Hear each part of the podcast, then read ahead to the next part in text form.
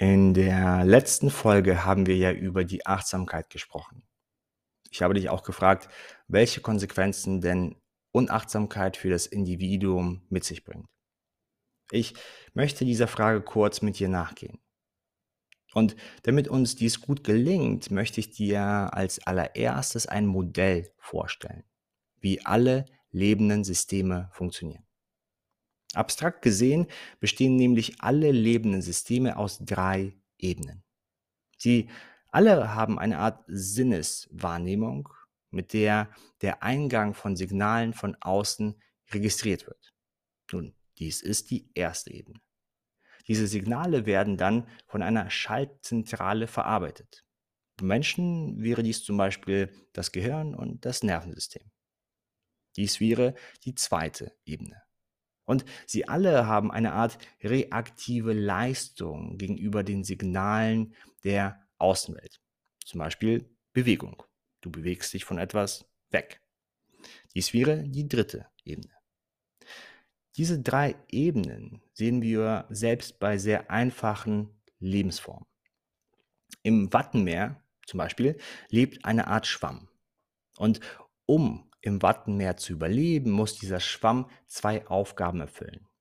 Er muss registrieren, wann die Flut kommt, denn dann öffnet er seine Poren und saugt Nährstoffe aus dem Wasser heraus. Und er muss seine Poren schließen, wenn kein Wasser fließt, damit er die Nährstoffe verarbeiten kann. Seine Sinneswahrnehmung, also von dem Schwamm, besteht jetzt darin, ob es Wasser gibt oder nicht. Die erste Ebene. Und seine reaktive Leistung ist das Schließen oder Öffnen der Poren. Die dritte Ebene. Die Schaltzentrale, die zweite Ebene, ist hier also sehr einfach strukturiert. Auf einen Reiz, in dem Fall Wasser oder nicht, kommt sofort eine Reaktion. Öffnen oder Schließen der Poren. Jetzt fragst du dich vielleicht, okay, André, das war jetzt interessant, was hat dies aber jetzt mit mir zu tun? Nun, da du ja auch ein lebendes System bist, wird dein Leben auch durch diese drei Ebenen gesteuert. Ständig erhältst du Signale mit Hilfe deiner Sinnesorgane. Du verarbeitest diese Reise, diese Reize mit Hilfe deines Gehirns und Nervensystems. Mit anderen Worten, du interpretierst, was gerade stattfindet. Und dann reagierst du hoffentlich angemessen auf diese Reize. Was den Mensch von einem Schwamm unterscheidet, ist aber die unglaubliche Komplexität der Wahrnehmung, der Verarbeitung und der reaktiven Leistung. Ein Signal aus der Außenwelt kann auf unglaublich viele verschiedene Art und Weise interpretiert werden. Und du hast nicht nur Signale von der Außenwelt, dein Körper sendet ja auch Signale von innen. Vielleicht Erinnerungen oder vielleicht Zukunftspläne. Und das alles leitet ja auch deine Entscheidung, also deine reaktive Leistung. Nichtsdestotrotz hat kein anderes uns bekanntes Lebewesen so viel Spielraum wie wir. Auf diesen drei Ebenen. In diesem Moment hörst du mir zum Beispiel zu. Also Schallwellen erreichen dein Ohr. Dies ist die erste Ebene, die Sinneswahrnehmung. Dein Gehirn verwandelt diese elektrochemischen Impulse, die dein Trommelfell ihm sendet, weil dein Trommelfell sich ja bewegt durch die Schallwellen, in die Sprache Deutsch und hoffentlich von mir verständliche Sätze. Dies ist die zweite Ebene also, deine Schallzentrale. Und wir sind uns noch nicht mal ganz sicher, wie das funktioniert. Und deine reaktive Leistung in dem Sinne ist deine Meinung, deine Bewertung und das erzeugte Gefühl in deinem Körper, wenn, in deinem Körper, wenn du mir zuhörst. Vielleicht ist, ist es bei dir gerade Neugier.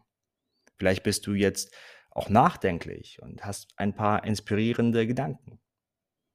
Dies ist die reaktive Leistung, die deine Schaltzentrale für dich produziert. Viele dieser Reizverarbeitungs- und Reaktionsfahrtwege, wir sollten sie immer zusammen sehen, werden schon in unserer Kindheit gelegt. Dadurch gelingt dir auch das Zuhören jetzt einigermaßen mühelos. Zum Teil, weil du die Sprache Deutsch kennst und diese Sprache tief in deinem Gehirn und Nervensystem abgespeichert ist. Auf Reiz, also ein Wort von mir, folgt eine Reaktion. Also deine Meinung zu diesen Worten, beziehungsweise das Verständnis von diesen Worten und Sätzen. Andere Reizverarbeitungs- und Reaktionsfahrtwege haben wir von Geburt an.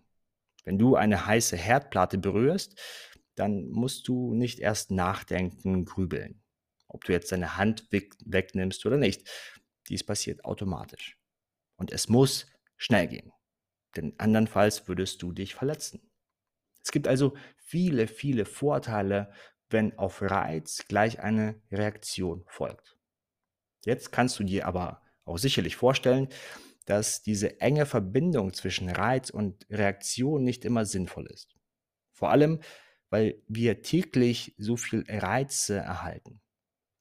Wenn du den ganzen Tag nur auf die Reize von außen und innen reagierst, dann bist du gestresst, überfordert, fühlst dich hin und her gerissen dein System läuft heiß und du verlierst nach einiger Zeit auch die Konzentration. Du fühlst dich vielleicht auch gereizt und unzufrieden und ja, überfordert.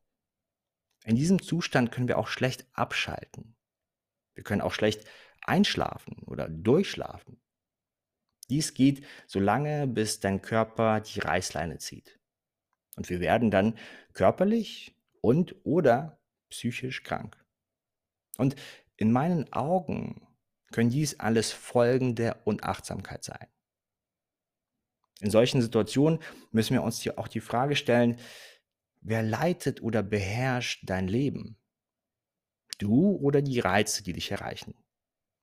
Wer hat die Kontrolle über dein Leben? Du oder die Signale aus der Außenwelt und auch aus deiner Psyche, die dein Geist dir sendet zum Beispiel? Erinnerungen wäre ein Beispiel hier.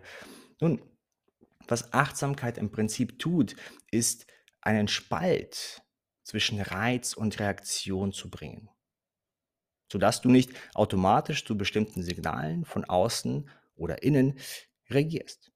Und je größer dieser Spalt, desto größer ist auch deine Entscheidungsfähigkeit und dein Handlungsspielraum.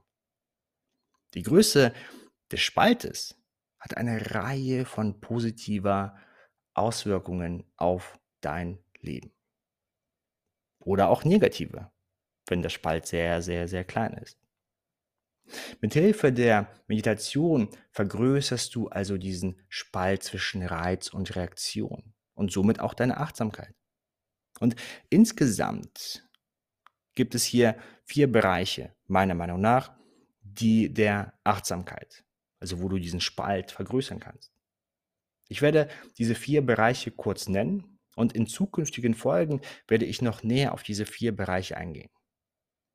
Nummer eins: Achtsamkeit über die Umgebung. Das heißt, welche Signale von außen erreichen dich? Nummer zwei: Achtsamkeit über dein Nervensystem und deine Körpersignale.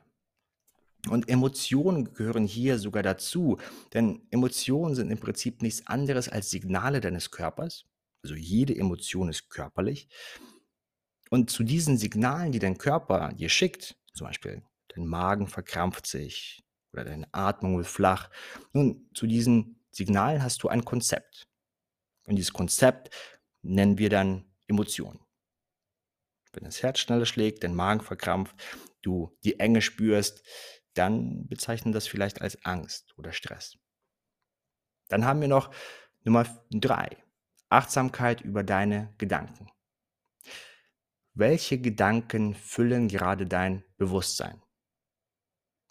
Gehst du mit diesen Gedanken mit? Wirst du mitgerissen? Oder eher nicht? Und dann haben wir noch Achtsamkeit über deine Aufmerksamkeit. Wo befindet sich deine Aufmerksamkeit gerade? kannst du deine